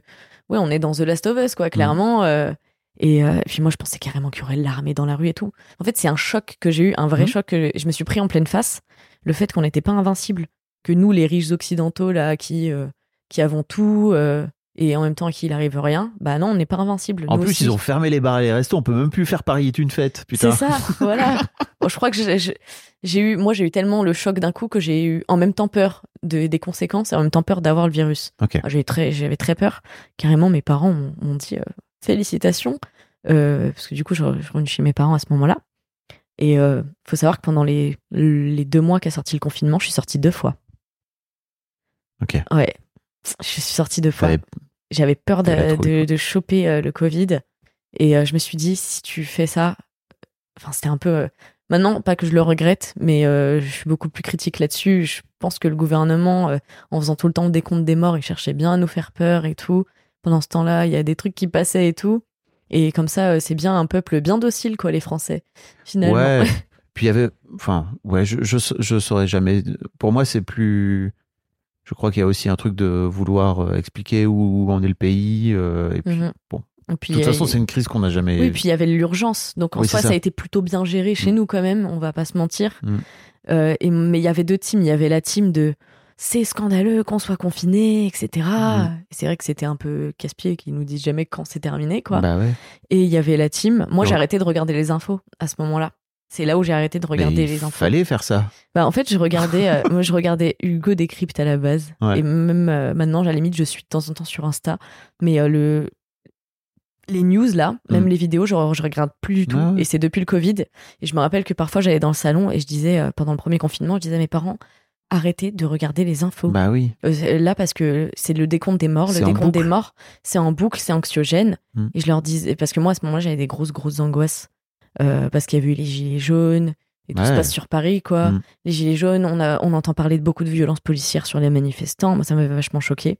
Ça m'avait énormément Mm. choqué. Euh, et puis, il y a le Covid qui arrive, toutes les mesures. Et moi, je pensais vraiment que. Mais je m'étais dit, ça va être la merde, je vais peut-être perdre mes parents et tout. Enfin, Ok. Donc, et, Gros dose pour toi, Ouais. le Covid. Et puis il y a ce truc de. En fait, ça m'a vachement appris un truc, parce que quand j'avais entre 18 et 20 ans, et même euh, ma vie d'avant, je me payais le luxe d'être déprimé. Ce qui est pas un luxe, qui est malheureusement être dépressif, et c'est pas drôle du tout, quoi. Mhm. Mais euh, après, j'ai beaucoup moins eu ce truc de, de déprimer, de pleurer, d'être pas bien. Parce que avec le Covid, il y a tellement ce truc qui est venu de la vie ne tient qu'à un fil. Mm. Et que du coup, là, mon rapport à l'argent a changé quand je suis sortie de, du confinement. Donc on y vient. Oui, C'est-à-dire que tu as eu tellement peur de la mort, Ouais, de ta mort, ouais. Sauf que que. tu t'es dit, waouh, ce qui est cool finalement, c'est la vie. Oui, exactement. Et c'est les plaisirs. Et parce qu'en fait, ce qui est marrant, et c'est pour ça que c'est important que je te parle de ma relation que j'ai eue pendant deux ans, c'est que moi, je suis sortie avec quelqu'un de très possessif, euh, qui euh, ne, enfin, pour qui toute sortie ou quoi était bah, prétexte à dispute, Hmm. euh, qui voulait vraiment m'enfermer, etc. Euh, et du coup, bah, c'est vrai que bah, pendant ce temps-là, je ne sortais pas. Euh, je pense que je ne sortais pas parce que je me l'étais interdit déjà financièrement, mais je ne sortais pas aussi parce que euh, c'était Trop compliqué, Il y a une forme d'emprise, quoi. Ouais, c'est ça. Mm. Ah bah une grosse emprise. Et en fait, quand j'ai réussi à me débarrasser de cette personne, bah en fait, donc c'était juste avant le premier confinement. Et en fait, je me suis dit, mais enfin, j'ai trop envie d'aller en boîte et tout avec mes amis. Et là, bim, confinement. Donc euh, super. En fait, ma jeunesse, euh, parce que bon, vivre sa jeunesse, c'est pas que boire, c'est pas que. Mais bon, c'est quand même beaucoup faire la fête, quoi. Euh, Oui. beaucoup sociabiliser Mm. et tout, beaucoup aller à des soirées, on va pas se mentir, c'est quand même une bonne façon de profiter de sa jeunesse, Bien quoi. sûr. ouais. Et surtout quand on entre dans l'âge adulte, il y a encore cette insouciance et tout, on a- on n'est pas encore trop fatigué en lendemain de soirée, donc c'est vrai que finalement, là où j'aurais dû vivre ma jeunesse, et je- heureusement que je l'ai vécu un petit peu avant mes 18 ans quand même, bah finalement, ça a été balayé et par ma relation, ça a été balayé par le Covid, et là je me suis dit, bon, on est bien peu de choses quand même, Mm. et euh, autant euh, liquider mes sous. Sauf qu'en fait, j'allais pas bien du tout. En fait, c'est le moment où tu as un rayon de soleil dans ta vie, mais où, en fait, tu vas bien, mais tu ne vas pas bien au fond. Parce que toutes les blessures du passé, tout ça, restent, mais tu, tu vas tellement bien, tu es tellement content. Et parce que, bah, quand même, on est sorti du Covid, c'est bête, mais le temps était incroyable, la météo était incroyable. Tu veux dire Bah, en mai, en mai 2020, c'est ça? Ouais, finalement, on n'est pas Parce qu'on mort. n'était pas sorti du Covid hein, en mai 2020, non, non, mais on mais était sorti, du, premier confinement. Ouais. Et, euh, et c'est vrai que j'étais en mode, bon, bah, super, on n'est pas mort. Euh, j'ai rencontré euh, quelqu'un en plus de super et tout. je suis trop contente. Donc euh, là, c'était la belle vie, quoi. Enfin, c'était les apéros. euh, enfin, c'était- la belle vie, quoi. Euh, J'étais entourée de gens formidables et tout. Et puis, en fait, je commençais à, bah, par exemple, à me faire des virements, tout ça. Et en fait, bah, des fois, quand je re- rentrais, enfin, quand je me retrouvais seule, je, me, je savais que j'allais pas bien. Je me dis, ah ouais, puisque je passe des super moments, je, enfin, j'ai beaucoup plus confiance en moi là-bas une fois que j'ai que je me suis débarrassée de quelqu'un qui, Ouais, c'est de cette qui emprise. était ouais. très euh, Ouais. toxique, etc. Bah, je me rends compte que, ouais, mais franchement, j'ai plein de qualités. Je me suis remise à écrire. Alors que Mhm. pendant deux ans, j'avais pas écrit. Donc, euh, c'est, sauf que c'est un peu dangereux de passer de, de, d'un, d'un gros down de deux ans où on ne se reconnaît plus, où on ne s'aime pas Mhm. et de repasser à d'un coup euh, une pulsion créative. euh, on se sent bien, on a un, on a des personnes qui nous valorisent vachement. euh, on se rend compte que bah, l'amour c'est pas mort et qu'on Mm. trouve quelqu'un qui est génial et tout.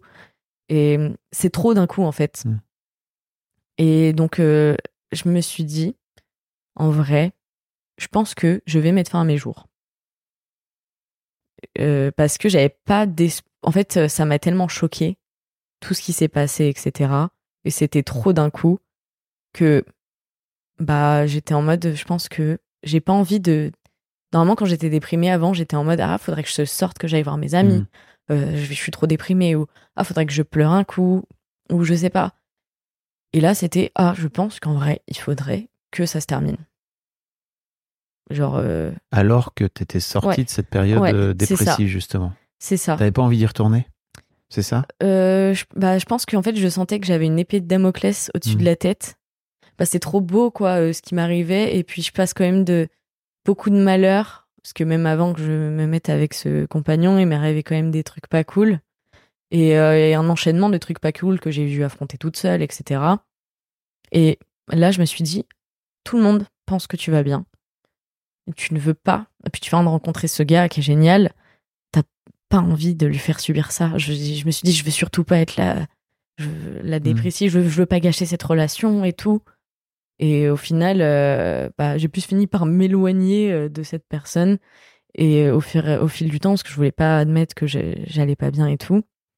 Et oh non, je l'ai vraiment très mal en fait. Et je m'étais dit, en vrai, ce serait parfait que là, tu vives ta meilleure vie et entouré des gens que t'aimes et tout ce qui est plaisir, etc. Tu te fais plaisir et quand ton compte en banque sera vide, bah tu passeras à l'acte. Et euh, ouais, c'est un peu de- un truc de psychopathe, je pense, d'avoir pensé ça. Pour- mais Pourquoi euh, tu te juges comme ça? enfin, en fait, je trouve que c'est quand même. euh, C'est étonnant d'avoir lié ça à l'argent, Oui, voilà, c'est ça. mais c'est pas un, psy- un truc de Oui, oui, psychopathe. c'est- mais C'est C'est vrai que c'est c'est une pas, question c'est intéressante. pas très quoi. commun, quoi. C'est une question intéressante. Ouais. Il y avait un peu un truc de. Tu, tu crames tes, tes dernières. euh, le plaisir, un peu comme une étoile filante, Ouais. c'est ça? Bah, en fait, je me suis dit, bah, c'est comme, enfin, je me suis dit, bah, c'est comme si je voyais la mort en face de moi, mais que j'étais pas malade ou quoi que ce soit, Mhm. mais que je voyais que ça devait arriver. J'étais en mode, non, mais je peux pas continuer comme ça. Je, je ne suis pas bien, en fait. Euh, je ne suis pas bien et, et euh, c'est pas le je vais pas bien, c'est-à-dire euh, je me lève, ah, je suis déprimée et tout. C'est, j'ai une vie qui est quand même formidable, mais faut pas oublier que je ressors de loin, quoi. Mhm. et, euh, et que euh, j'ai peur pour la suite en fait. Mm. parce que j'avais fait je venais de commencer une année de césure en fait. Ah bah, pour pas être avec euh, mon compagnon pour pas me retrouver avec mon compagnon enfin mon ancien compagnon et, et, euh, et retomber dans, dans, dans quelque chose de, de malsain et tout. Donc j'avais pris la décision de faire une année de césure. Donc je m'étais privée quand même de, mes, de continuer mes études. Et donc euh, finalement j'allais pas très bien quoi. Euh, Mhm. Et, euh, et je m'étais dit, euh, et en plus, je commençais à, à boire pas mal. Bah, pas jamais toute seule et tout, mais euh, faire beaucoup de, de soirées et tout. Mm. Et du coup, ça ne rend pas heureux hein, de, de passer son temps euh, en soirée, à boire, etc. Euh, En tout cas, tu as l'illusion que, oui, en fait, c'était. euh, que, ça, que, ça, que ça règle le problème. Quoi. bah, c'était un- non, ça, pas que ça réglait le problème, mais que au moins je vivais des bons moments, quoi. Mhm. Et sauf que bon, les trucs avec les plaisirs, c'est que si c'est trop, trop souvent, bah on ne profite plus de la chose. C'est comme euh, à quelqu'un qui va se faire des restaurants tous les jours. Pour lui, il va pas avoir un vrai plaisir. Que quelqu'un qui se fait un restaurant tous les deux mois, bon bah là, il va vraiment euh, apprécier quoi. Mhm. Je suis pas d'accord avec ça. Enfin, Mais ça dépend comment tu vis la chose. C'est-à-dire Ouais. que tu vois, tout à l'heure, tu parlais des couchers de soleil. Je crois que tu peux vivre tous les jours ouais. un putain de coucher de soleil et le kiffer. Mm, Ça dépend de est-ce que t'en prends, est-ce que tu prends conscience que c'est incroyable ce qui est en train de se passer Ouais. devant toi, quoi? ouais, ouais, c'est vrai. Bah après le truc du oui, je prends les restaurants pour exemple, mais parce que moi ça m'est arrivé justement de faire des restaurants assez souvent. à cette période-là où justement je m'étais dit ah, je vais tout cramer. euh. Et puis c'était la première fois de ma vie que je me faisais vraiment plaisir. J'avais l'impression d'être riche quoi. Je sais que je l'étais pas. Carrément des fois je payais des trucs à mes à mes amis Mhm. et tout. Et euh, eux ils se rendaient pas compte que c'était euh, le le countdown de ma mort en fait. Ils se rendaient pas compte. Ils pouvaient pas le savoir parce que dès que moi j'avais un masque, donc dès que je voyais mes amis, je souriais, je rigolais et tout. Mais euh, pour pas, parce qu'il fallait surtout pas qu'on sache. Oui, parce que derrière le masque, t'étais en train de chialer, quoi. Ouais, mais je voulais surtout pas qu'on sache ce que je prévoyais de faire. Et je voulais surtout pas qu'on sache que j'allais mal. Enfin, euh, je voulais que en fait euh, mes amis, etc., même ma famille, qu'ils aient une image de moi, qu'ils gardent une bonne image de moi et tout, solaire, tout ça, et que euh, j'embête personne avec mes problèmes. Du coup, euh, bah, c'est vrai que ouais, je, je claquais quand même de l'argent un peu n'importe comment. Je prenais tout le temps des Uber, déjà parce que j'avais euh, la phobie des transports. Et Mhm. sauf que, enfin, finalement, j'étais dans le confort et tout à fond. Et euh, je liquidais mon argent, ça me- je m'en fichais en fait. J'avais pas de projet pour plus tard. Parce que je me suis dit, bah plus tard, ça va pas arriver. Et donc, euh, c'est vrai que quand on pense pas à l'avenir, l'argent, on s'en fiche. Parce qu'on on ne meurt pas avec son argent. Bah, tu peux mourir avec, mais Ouais. tu vas pas l'emporter. euh, Oui, voilà. Je crois que c'est le titre de Dans ton la mail, tombe. dans ta tombe. Ouais, on n'emporte pas son argent dans la tombe. Et puis, Mhm. euh, c'est même laisser l'argent à ma famille, c'est pas ça qui va les consoler euh, Mhm. s'ils me perdent, quoi. Parce qu'en fait, à ce moment-là aussi, pourquoi j'ai voulu le dire à personne et que je me suis dit la seule solution, c'est que euh, je me suicide.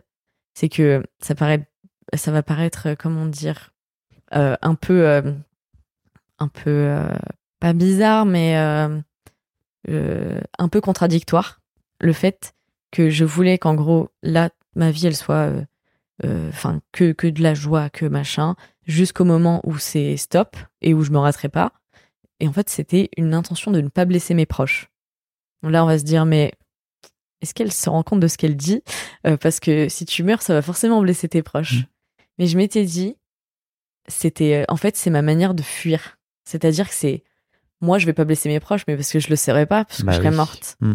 Mais je veux, en fait, je préfère ça que tomber dans l'anorexie, tomber dans la drogue, tomber euh, dans la dépression et en fait que mes proches ils me voient mal et tout. Mm. Parce que je me dis ça va leur faire beaucoup plus de mal de me voir aller mal que finalement moi et je vais le voir ça va me sentir ça va me faire sentir pas bien. Et au final si moi bah, je suis tout le temps joyeuse euh, machin qu'ils ont l'impression que je reprends bien ma vie en main et tout et au moment bah je ne suis plus là et je n'assume pas les conséquences de ce que je fais en fait. Parce que bah, malheureusement être malheureuse je l'ai pas choisi et euh, avoir vécu beaucoup de choses toute seule je l'ai pas choisi. Euh, me sentir aussi mal au point quand même de penser à me supprimer, je l'ai pas choisi non plus. Mhm. Mais euh, j'ai la flemme d'expliquer à ma famille en fait pourquoi je fais ça quoi. La flemme ou peur? Pas peur, non, la flemme en fait, c'est une fatigue. En fait parce que cette envie de mettre fin à mes jours, Mhm. c'était une fatigue en fait. Et c'était euh, un moment, euh, voilà quoi, j'en ai marre de me sentir euh, aussi mal et tout, et j'y arrive pas et puis Mhm. voilà quoi. Ok. Voilà, Bon, il était toujours là? je suis toujours là. Pourquoi je suis toujours là? J'imagine que soit t'as jamais réussi à dépenser tout ton argent, Ouais. soit peut-être t'as eu une révélation de mhm. finalement c'est peut-être pas une bonne, une si bonne solution. Il y a peut-être d'autres voies, non? Bah, ça a duré un an déjà, ces trucs. Parce que je gagnais aussi de l'argent en même temps. Faut- Je remets dans le contexte que, Mhm. en fait, mon année de césure, j'avais un CDI à temps partiel. Donc, je gagnais quand même de l'argent. Du coup, euh, enfin, on va pas se mentir, il n'y a rien de plus facile que de dépenser de l'argent. Beaucoup plus facile d'en dépenser que d'en gagner. C'est, ça va très vite. On, on a tous euh, des fois ces moments, ah là, j'ai plus que ça sur mon compte, euh, dis Mhm. donc. euh. et ça, ça va vite, ça va très vite. Mais le truc, c'est que je, je pense que j'avais pas, j'avais pas ton, j'avais quand même peur de passer à l'acte. C'est pour ça que je l'ai pas dépensé aussi vite, parce que Mm. sinon je l'aurais dépensé en une semaine, quoi, et c'est plié. Mais je pense que j'avais quand même envie de profiter de la vie en même temps. Et je m'étais dit, c'est pour ça que je m'étais mis, en fait, je pense que le truc de l'argent, là, la condition, c'était pour me donner du courage, en fait. Et pour me donner une deadline. Bah, enfin, c'est c'est pas en mode, bon, je me suicide lundi en 8. Non, non, c'était trop dur à faire ça. Et je Mm. m'étais dit, bah là, si j'ai plus d'argent, en vrai, euh, bah, j'ai pas plus de raison de vivre. Mais je me suis dit, au moins, c'est une assez. euh, Enfin, ça veut dire que c'est bon, j'ai profité, euh, je me suis fait plaisir. euh, et, euh, et j'ai plus d'avenir parce que, bah ouais, je liais l'argent, le fait d'économiser à Ouais. euh, l'avenir. Je te rappelle que tu m'as dit, moi quand je pense à argent, je pense à survie. Ouais. Oui, donc voilà. Donc voilà. Hein. Donc finalement, oui, c'est très lié avec ce, Oui. ce que j'ai entrepris de faire, du moins. Mhm. Et, Et puis, euh, je trouvais quand même, enfin, c'est un peu bête, mais j'étais en mode, ça, c'est une idée de génie quand même que j'ai eue. Parce que je me suis dit, personne ne s'en doutera, en fait. Et je me suis dit, et en plus, j'ai toujours rêvé de faire ça, moi, c'est de dépenser tout et, et de m'en. Enfin, sauf que je m'en fichais pas parce qu'avant, je pensais euh, au futur. Et je me suis dit, si tu dépenses tout, t'auras plus d'argent. Donc, euh, tu vas être embêté. Et là, j'étais en mode, bon, en vrai, je m'en fiche, quoi.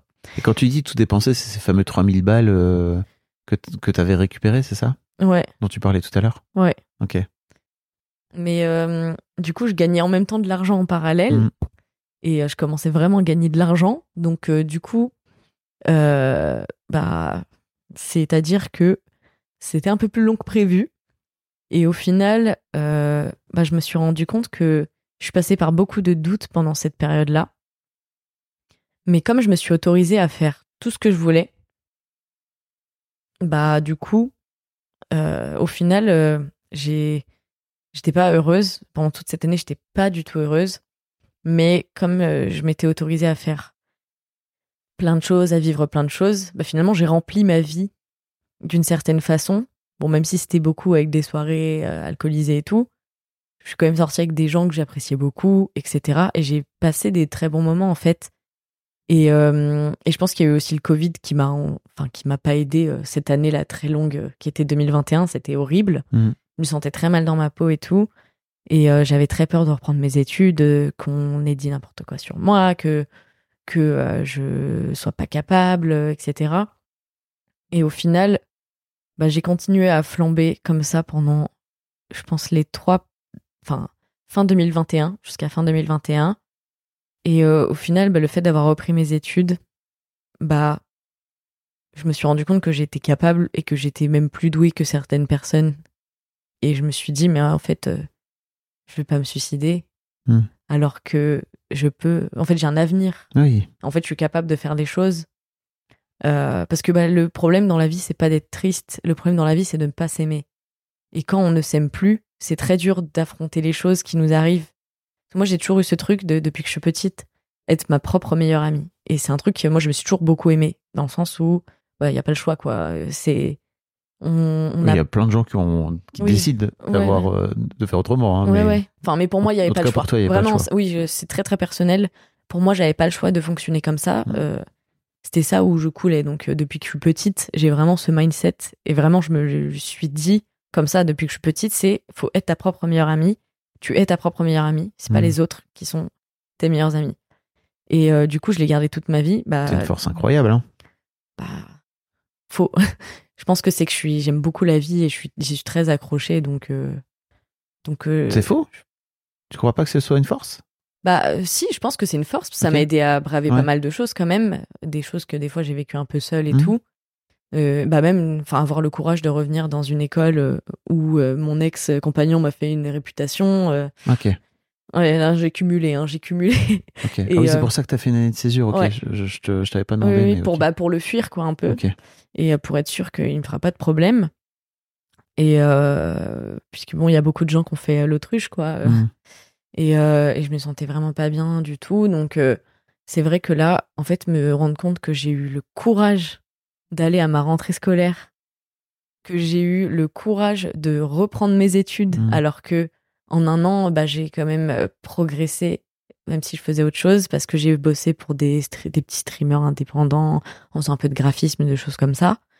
Mais euh, finalement, bah, en fait, je pensais trop que j'allais arriver, que j'allais être nulle et tout Mhm. que mon j'ai tellement perdu confiance en moi et tout que j'étais pas du tout objectif en fait sur mon réel niveau. Ouais. Et au final, je me suis rendu compte que j'étais pas nulle et je me suis dit bah tu veux pas te suicider si t'es pas nulle et si euh, tu peux euh, et en plus là si tu t'es engagé dans une année d'études. Oui parce que c'est ça qui m'a sauvée. C'est vraiment je vais dire en une phrase. Moi, j'ai ce, ce mantra. Il faut toujours terminer ce qu'on a commencé. Mais je suis pas d'accord à, à 100% avec ça. Mhm. Mais en tout cas, c'est comme ça que moi je fonctionne. Mhm. Euh, je l'ai pas choisi, c'est comme ça que je fonctionne. Je peux pas commencer un truc si je le termine pas. J'ai toujours terminé ce que j'avais commencé. Ok. Et euh, bah, ça ça m'a permis de me de m'accrocher finalement à des Mhm. choses. Donc euh, alors c'est voilà pourquoi je suis pas d'accord avec faut terminer ce que tu as commencé. C'est par exemple si tu commences des études et qu'au final ça te rend pas heureux, bon bah les termine pas, fais autre chose, ça Oui, ne perd oui. pas ton temps. Oui. Mais en tout cas moi j'ai toujours eu ce truc qui bah en même temps des fois m'a m'a forcée à rester dans des trucs où je me sentais pas heureuse. Mais d'un côté, ça m'a permis de m'accrocher et bah là typiquement enfin mes études je suis quand même contente parce que j'ai eu mon diplôme et tout en... et au final euh, j'ai pas euh, j'ai pas été spécialement heureuse pendant toutes les études mais le fait de m'être accrochée de pas avoir abandonné les études d'avoir fait une année de césure euh, et d'avoir le courage de reprendre les Mhm. études euh, bah au final ça m'a permis d'avoir mon diplôme que je pense que j'ai mérité quoi Bah oui. et, euh, et du coup, oui, ça, voilà, ça double tranchant ce truc. Et c'est grâce à ça que je me suis pas suicidée en fait. C'était, c'est le, ok, t'as commencé ton année- ta dernière année d'études, c'est trop, c'est trop bête. Tu, tu es capable en plus, parce que je m'attendais pas. Moi, je- en fait, je pensais que les autres étaient bien meilleurs que moi. C'était pas Ouais. le cas du tout. Et, euh, et je me suis dit, euh, bon, allez, on termine. Après, peut-être on voit. et au final, euh, bah, pendant l'année, j'ai commencé à économiser et à remettre de côté et, et avoir des projets et tout. Est-ce que tu as utilisé un peu de cet argent pour aller en thérapie? Oui. Bravo. Euh, bah justement, euh, donc euh, après l'été 2020, Parce que c'est bien, quoi. oui. Alors ça c'est d'ailleurs très, pas, je sais pas si c'est drôle, mais c'est, c'est, on va dire pas commun. C'est que j'étais dans ce, dans une optique, j'ai quand même baissé les bras Bon, pendant cette année 2021 où on sort du premier confinement et où j'ai décidé que je mettrais fin à mes jours. Euh, sans dire à personne, on est d'accord que j'ai baissé les bras puisque j'ai décidé de faire ça. Enfin, moi, c'était comme ça que je le voyais, Mhm. c'est j'ai baissé les bras, j'abandonne. Mais ce qui est drôle, c'est que j'ai commencé à aller en thérapie. Euh, en fait, je savais, il y a une dualité, même moi je comprends pas. hein, franchement, Mhm. il y a, y a une mois en fait, au sortir de l'année 2020, euh, il y a une partie de moi qui savait qu'en fait moi je voulais aller quand j'étais avec mon ancien compagnon, je voulais aller voir un psy parce que je savais que j'étais en totale dépression, etc. Particulièrement la deuxième année. Mais en fait, je savais que ça servait à rien d'aller voir un psy. Euh, en tout cas, pour moi, c'est vraiment ultra personnel et c'est pas euh, une idée en, soi que je défends, mais c'est quelque chose que moi, en tout cas, je je me voyais pas faire autrement. C'est, je m'étais dit, ça ne sert à rien d'aller voir un psy. Le problème est toujours là. Donc, euh, mon ancien compagnon, je me suis dit, il faut que tu te débarrasses de cette relation qui ne t'apporte que des problèmes finalement. Et euh, tu iras en thérapie, faire un travail sur toi. Parce que y a, je suis pas responsable de ce qui m'est arrivé dans cette relation. Mais j'aurais, là, bah, typiquement, pourquoi je me dis que maintenant, si je l'avais rencontré maintenant, je l'aurais jeté tout de suite Mm. et je lui aurais même pas donné l'heure. Parce que je pense qu'à cette époque, j'avais un manque affectif, j'avais une fragilité et tout. Donc il faut travailler sur ces choses-là, Ouais. pas reproduire des schémas. Pour ça, tu as quelque part une part de responsabilité, mais Oui, voilà. effectivement, c'est pas. Euh, je suis pas responsable de, de ce que cette personne m'a fait, Mm. mais je peux peut-être limiter euh, qu'il m'arrive encore ce genre Ouais. de, de problème, quoi. Et, euh, et en tout cas, que je puisse y réagir, peut-être mieux réagir si euh, je me trouve face à une personne comme ça, euh, qui est vicieuse, etc. Et en fait, du coup, je me... donc ça, c'était assez mature de ma part de me dire, Mm. tu sais comment tu vas gérer le truc, tu iras en thérapie quand ce sera terminé avec lui. Sauf que quand c'est terminé avec lui, je m'attends pas à me sentir aussi bien, moi. Je m'attendais pas du tout à ce que euh, je me sente aussi bien. Mm. Je, ne m'attendais pas du tout. Je, je savais que j'allais me sentir mieux, parce que quand on se débarrasse d'un problème, mais Bah je me suis dit, je vais être détruite intérieurement d'avoir Mm. passé deux ans de ma vie à, à entretenir, euh, enfin, à me Mm. battre pour, euh, pour rien, quoi. Mais tu étais dans le masque, comme tu Ouais. disais tout à l'heure. Et en fait, le truc, c'est que du coup, je me suis dit, ok, tu vas bien. Donc ça, c'est au sortir de, du premier confinement. Je me suis dit, ok, tu vas super bien. Mais tu, tu fais attention parce que c'est comme ça. Là, tu vas bien. Mais oublie pas, tu t'es dit que t'allais voir une psy. Et c'est pas parce que tu vas bien là. Je me suis dit, attends, c'est normal que tu ailles bien. Tu t'es débarrassé d'un problème qui t'empêchait de faire plein de choses. Et maintenant, il y a toutes les portes qui s'ouvrent à toi. Et euh, donc, moi, j'ai l'impression d'être surpuissante, quoi. Mm. Euh, Enfin, je me suis dit, mais je déchire, en fait. Et sauf que du coup, je me suis dit, ok, je vais quand même commencer une thérapie. À ce moment-là, je m'étais pas rendu compte que je voulais vraiment me suicider. hein. Mais euh, je vais commencer, enfin, je me l'avouais pas. Je me suis dit, je vais commencer une thérapie et euh, pour faire un travail sur moi, pour me donner les armes au cas où, où bah, soit je retombe en dépression, soit je, Ouais. euh, soit je rencontre encore un problème Mm. que je dois, que j'affronterai euh, toute seule, quoi. Et au final, bah, du coup, cette thérapie, je suis avec cette psy et là, j'avais un peu décidé de mettre fin à mes jours quand même. Enfin, c'était en train de se décider, ce truc-là. Et euh, je disais surtout pas à la psy que je voulais me suicider. Je lui disais j'avais des idées suicidaires, mais ah, je vais jamais le faire et tout.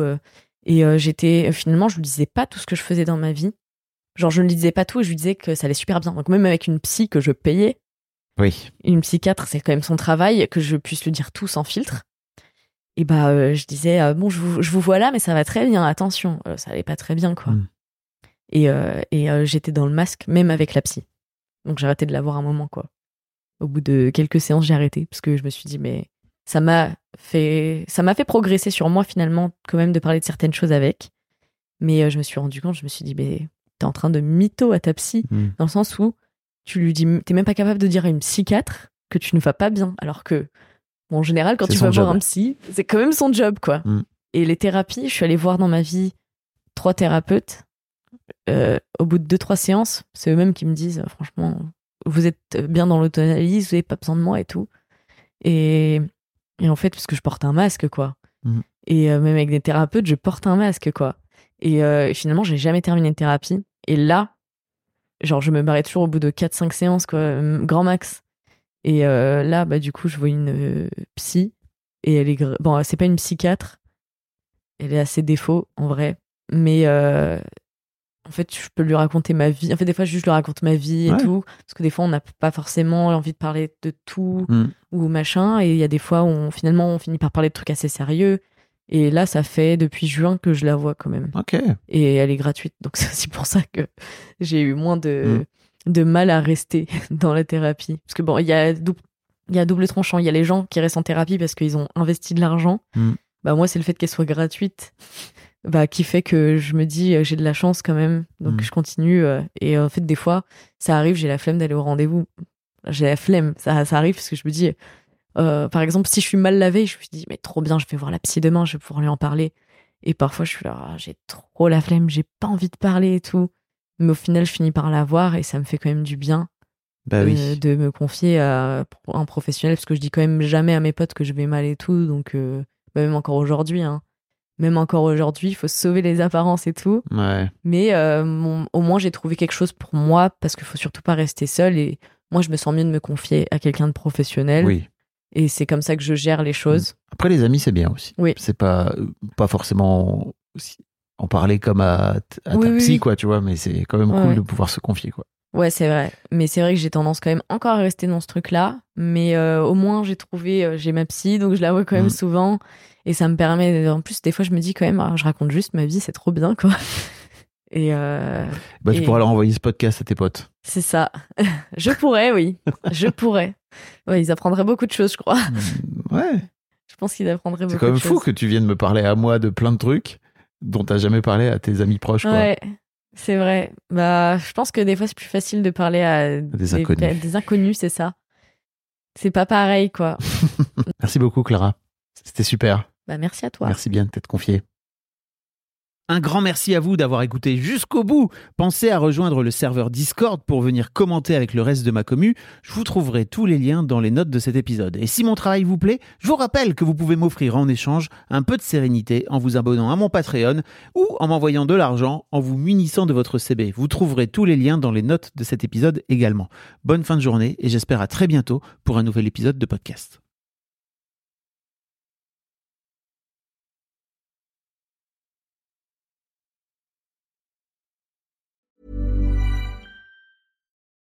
Marketers and business owners, you've been pining after a certain someone. Your job's on the line. You're desperate for them to like you back.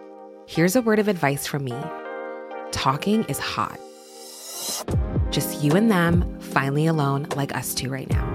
Maybe under the duvet, headphones on, one on one. Podcast advertising is proven to be one of the best ways to catch their attention. So surprise them while they're tuned in, while the moment's right. Say a line or two that really gets them going. Next time, if you want to win over your special someone and build some brand love, experiment with something new. Just focus on your voice. Advertise on more than 100,000 podcast shows with ACAST. Head to go.acast.com slash closer to get started.